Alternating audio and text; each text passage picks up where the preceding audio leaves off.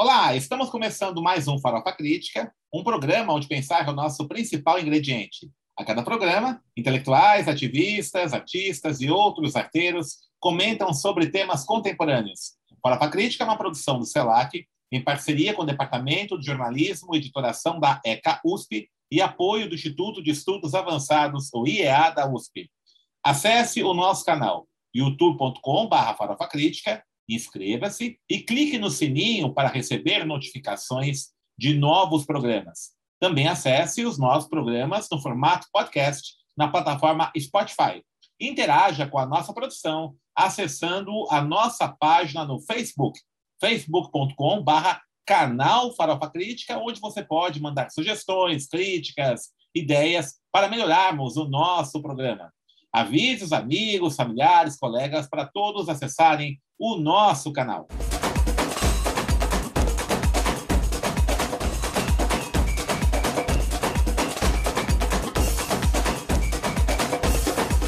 E o Farofa Crítica de hoje recebe Eduardo Brasileiro. Eduardo Brasileiro é educador, membro da, da Articulação Brasileira pela Economia de Francisco e Clara, mestrando em Sociologia pela PUC de Minas Gerais e vai estar aqui com a gente conversando sobre Paulo Freire, que fez 100 anos, né? faria 100 anos de nascimento, o grande educador Paulo Freire, que muito, infelizmente, a extrema-direita resolveu atacá-lo sem conhecer, quer conhecer suas obras. Eduardo, obrigado por ter aceito o nosso convite, né? E falar sobre Paulo Freire sempre é uma grande honra para a gente, um prazer. Eu, particularmente, tive a experiência maravilhosa de trabalhar sob seu comando quando era professor de educação de jovens e adultos na gestão da prefeita Luiz Erondina, e era secretária do Municipal de Educação, e é, tive a, a, oportunidade né, ímpar de fazer um curso de formação com ele, toda essa equipe, Moacir Gadotti, o Mário Sérgio Cortella, é, o Pedro Pontual, né, foi uma experiência riquíssima,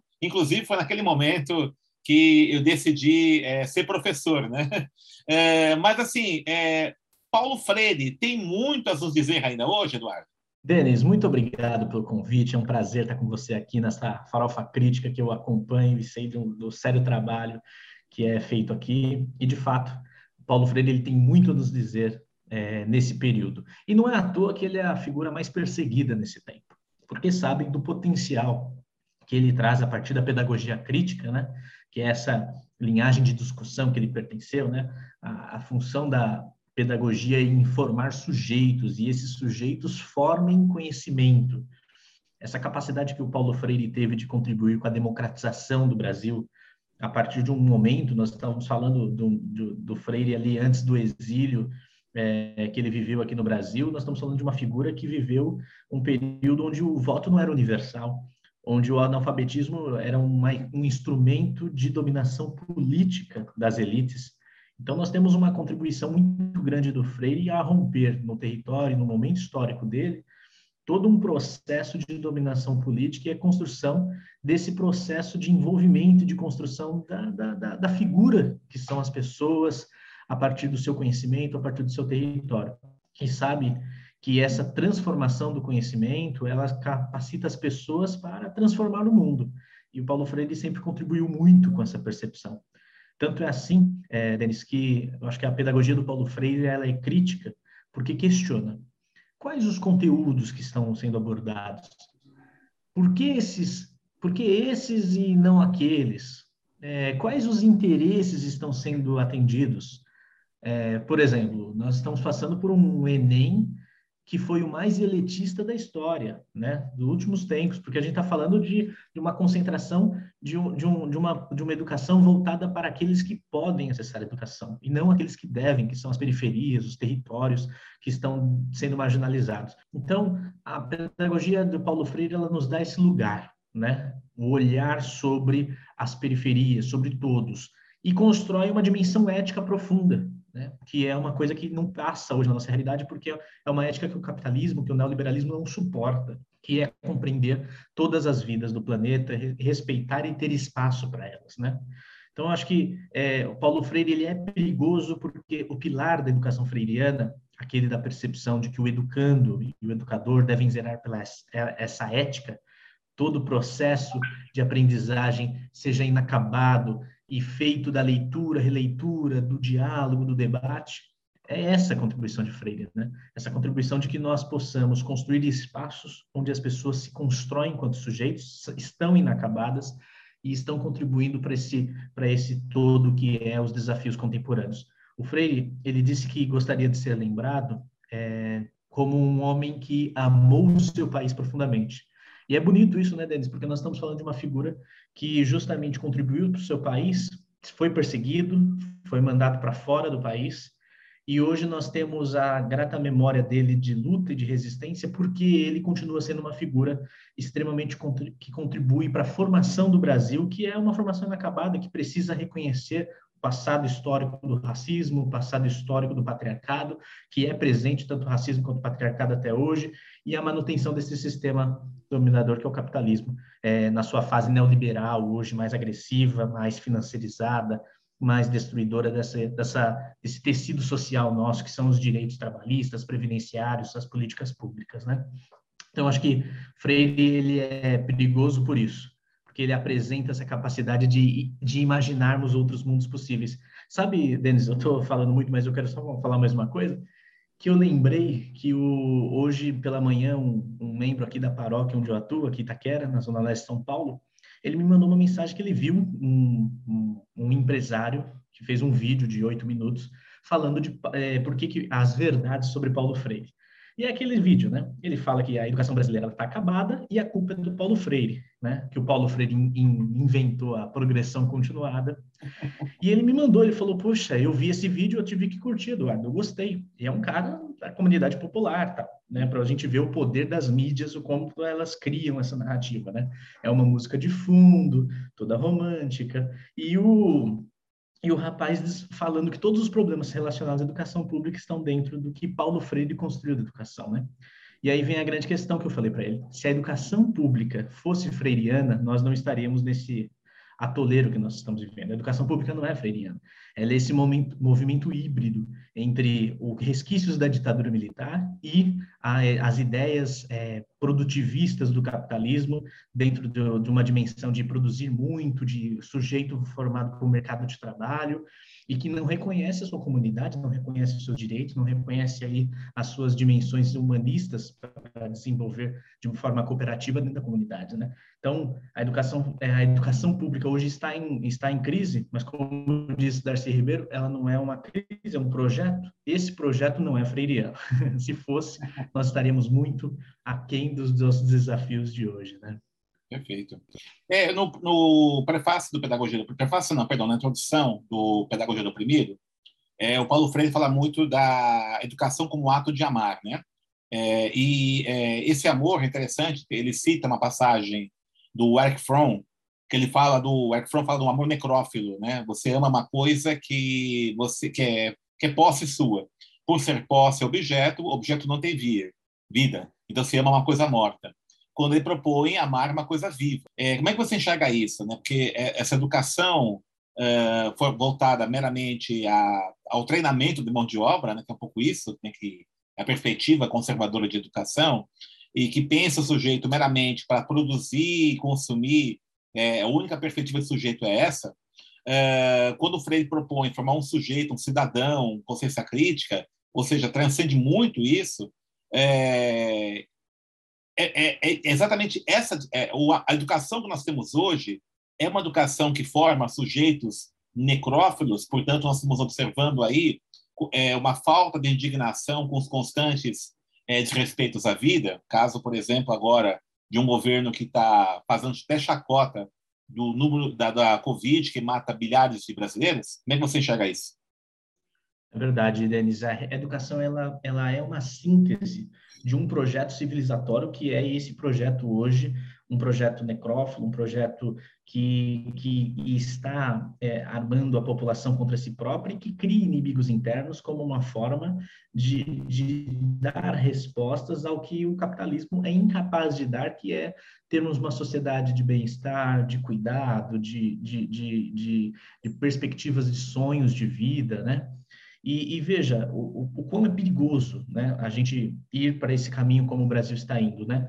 Nós temos uma capacidade hoje no Brasil, né, por conta da comunicação, de termos um projeto educativo voltado para as comunidades, onde a educação seja projeto é, de desenvolvimento dos territórios, ou seja, é, numa disciplina como matemática e, e, geografia, você desenvolver um observatório do orçamento do bairro e os jovens desenvolverem a percepção de quanto entrou de, de financiamento para o bairro, quanto a prefeitura gastou, como isso se desenvolve no território, desenvolver projetos, a pedagogia de projetos, por exemplo, elas são hoje incapazes de ser aderidas dentro dessa, dessa narrativa que se construiu como educação, que é uma educação voltada para a produção de trabalho. E eu, como educador, sempre me fiquei muito, muito é, é, é, provocado por isso, porque passa um ano educando com a gente, ele sai, se forma, pega o diploma e ele volta um ano depois se sentindo uma merda, porque ele não consegue arranjar emprego.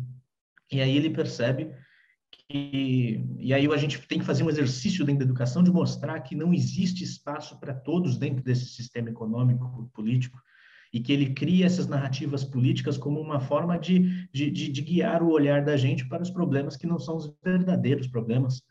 Então, esse problema é, do, do, do, da produção né, dessa, dessa educação, do descarte, ela é, de fato, o que o Paulo Freire ele trabalha com maestria dentro da educação, da pedagogia do oprimido, né? Porque a educação bancária, que é essa do, que o educador que lê, lê, que, que organiza o pensamento, mas ele é incapaz de relacionar com a vida.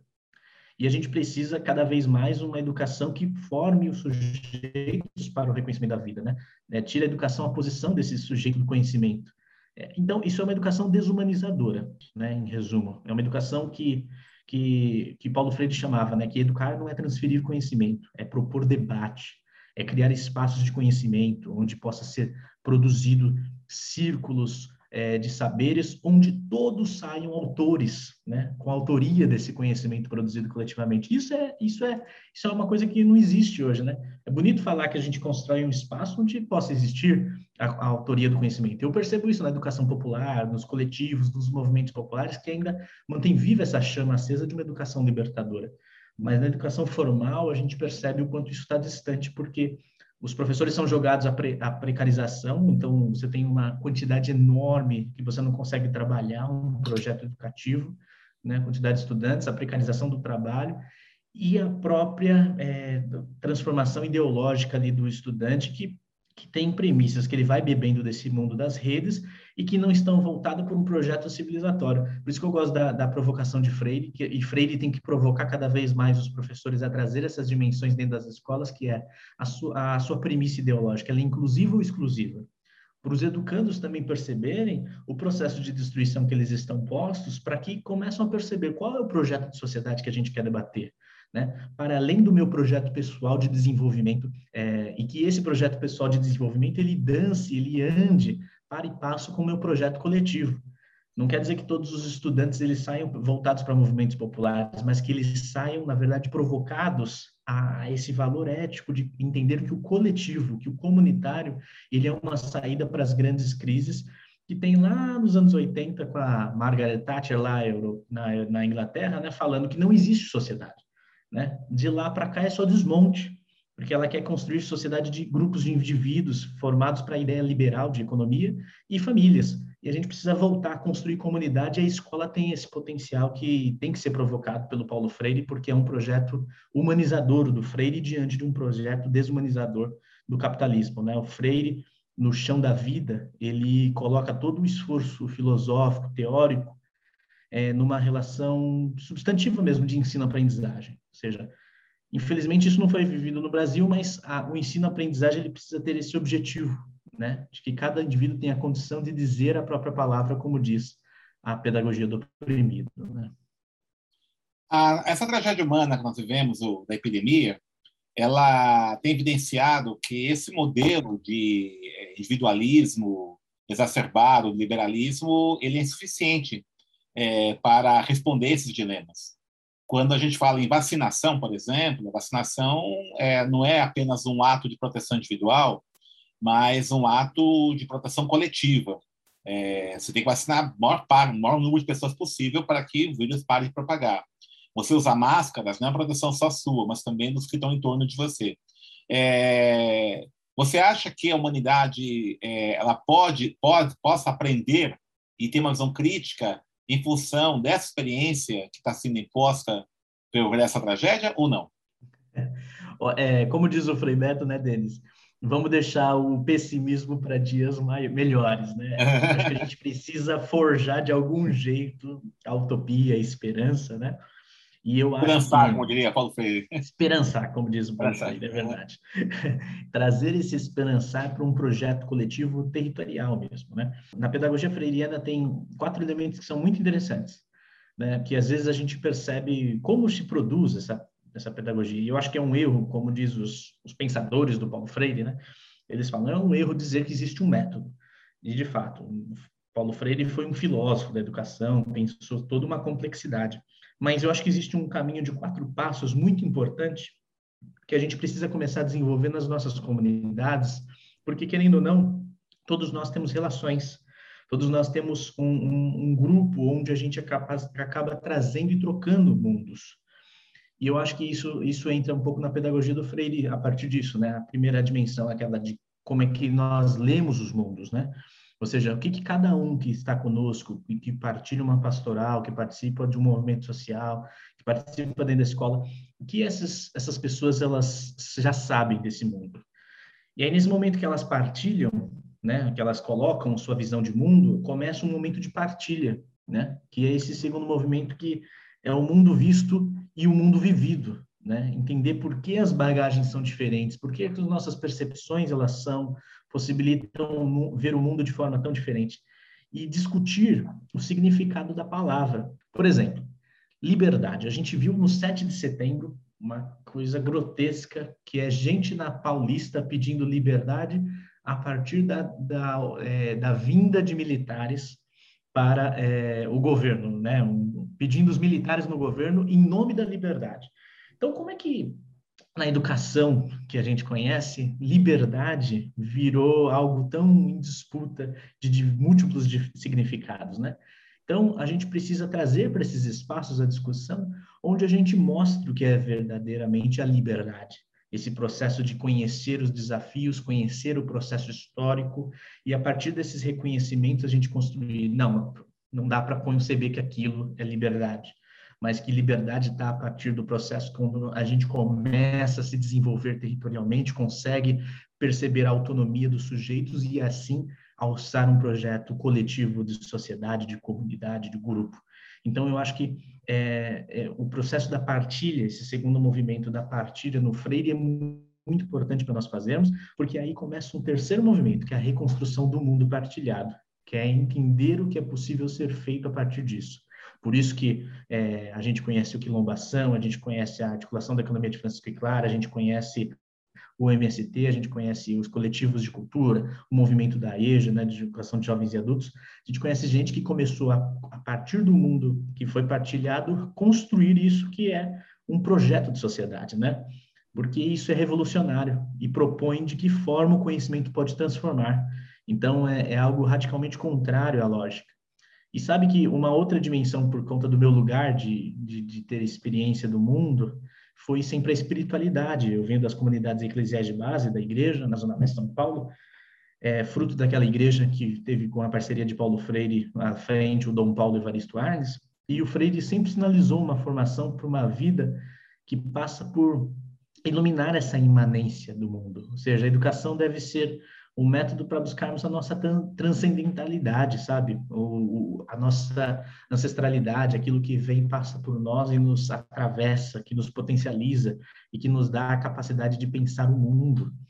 Né? Então, eu acho que a espiritualidade ela também tem que passar pelos nossos espaços de maneira ecumênica, de maneira a acolher os mundos religiosos, as profissões de fé religiosas e também dos que não professam nenhuma fé, para conceber pequenas comunidades educadoras. Eu acho que essa palavra comunidade educadora eu acho muito importante porque ela, ela é o caminho para a gente superar essa lógica do neoliberalismo, que é bélica, mas que é ignorante, porque ela é forjada na, na, na, na, na alienação, ela é forjada em esquemas de dados, de informações que não estão focados nos desafios sociais verdadeiramente. Porque a gente sabe que o problema do Brasil e do mundo é a desigualdade, que é a destruição dos pobres e a destruição da terra.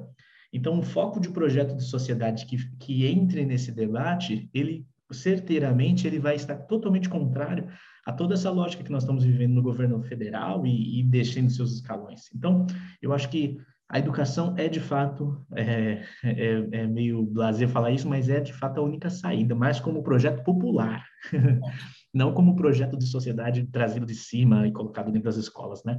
O projeto é, é, é, é popular mesmo, de organizarmos comunidades e que provoquem as escolas a pensar o seu território, né? O Paulo Freire fala muito da cultura do silêncio, né? Quando ele vai, ele sistematiza isso a partir da experiência que ele tem né, com seus educandos, né, camponeses que não falavam, apesar de serem interpelados, e não falavam, né? E aí ele vai mostrar que a cultura do silêncio é uma herança é, do, da colonização. É, a metrópole fala, quando não obedece. É, nós nós precisamos aquilo que o Franz Fanon falava de uma descolonização das nossas mentes. Com certeza. A nossa cultura, a nossa economia, a nossa visão política, a nossa forma de organização social, ela é toda tomada pelos resquícios e pelas práticas colonizadoras. Vocês sabem que o Denis está me fazendo essa, essa pergunta já sabendo a resposta, né? porque o Denis é um cara freiriano. A gente sabe que o processo, Paulo Freire ele inaugura um, um processo de reflexão na América Latina, no Brasil, que é beber dessas fontes do Franz Fanon e tantos outros pensadores, do Aníbal Quijano, por exemplo, que trazem a decolonialidade, que é o saber e o pensar e o sentir latino-americano, a partir do nosso chão da realidade. E isso vai exigir de nós a capacidade de articular a escuta, aquilo que Walter, Walter Benjamin chamava de a escuta, o contrapelo da história, né?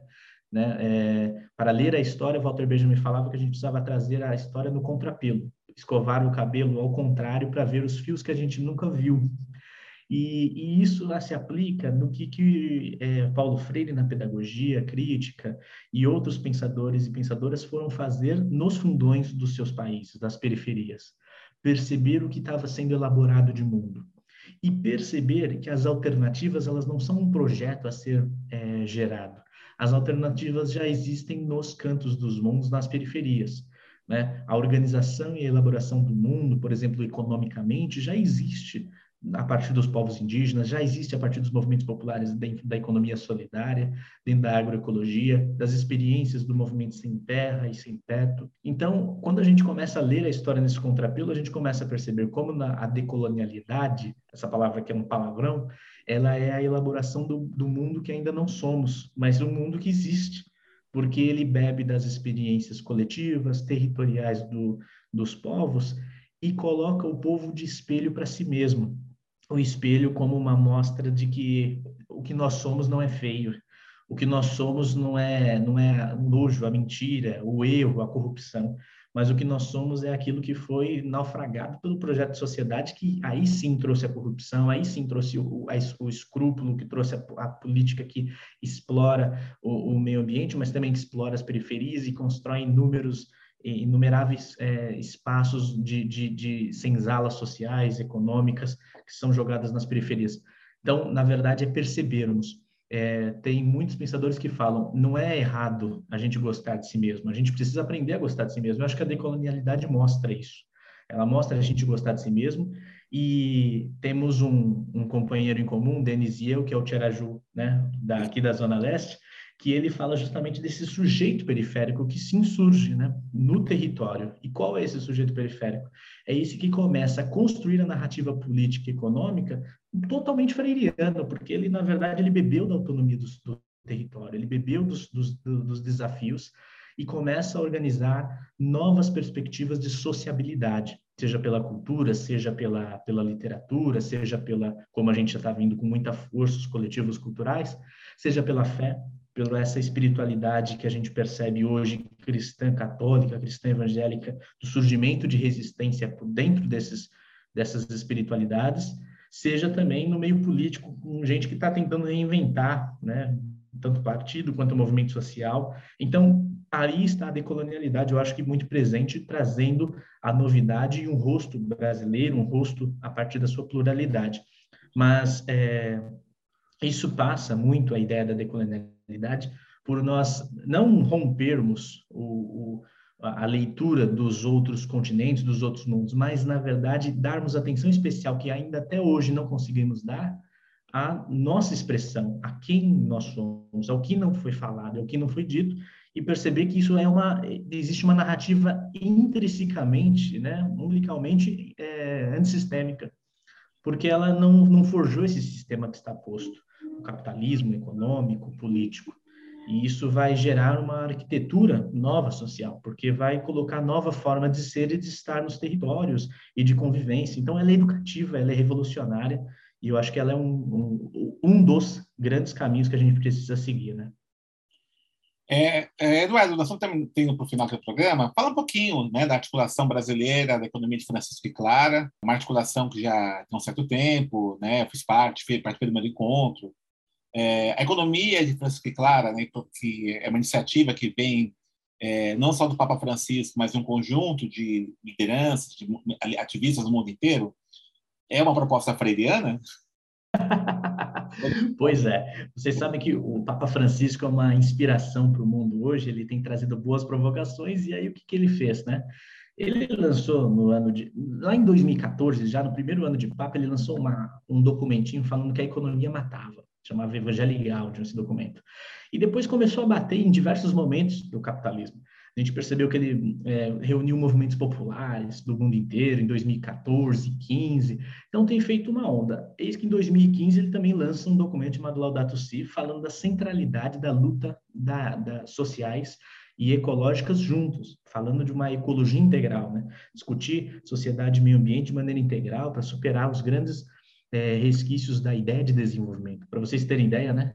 A igreja nos anos é, 60, por meio do Papa Paulo VI, falava que o desenvolvimento é o grande nome da paz, né?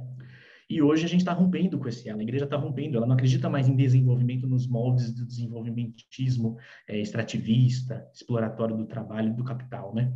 Mas acredita numa outra dimensão, que é essa da ecologia integral, e isso é preciso construir um novo pacto econômico. Foi aí que ele chamou um processo de discussão no mundo inteiro, com jovens do mundo inteiro, somos 2 mil, né? e chamada Economia de Francisco. Aí no Brasil, Denis, o Célio Torino e toda uma galera daqui do Brasil falaram assim, vamos fazer um projeto, uma articulação brasileira da economia de Francisco.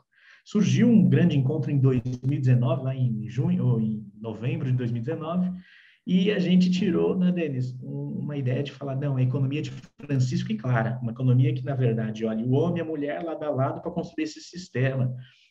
E por que Francisco e Clara? O Papa está falando da, dos santos, né? o famoso santo São Francisco, da Santa Clara e de toda uma fraternidade que há muitos centos anos atrás romperam com a ideia de sociedade que viviam ali de um capitalismo, não, nem era capitalismo, né, de uma sociedade civil, econômica lá que tinha, mas que tinha privilégios e muita pobreza, e foram viver em harmonia com a, com a natureza, mas em viver em harmonia também socialmente, produzir uma economia, uma política de fraternidade, de solidariedade.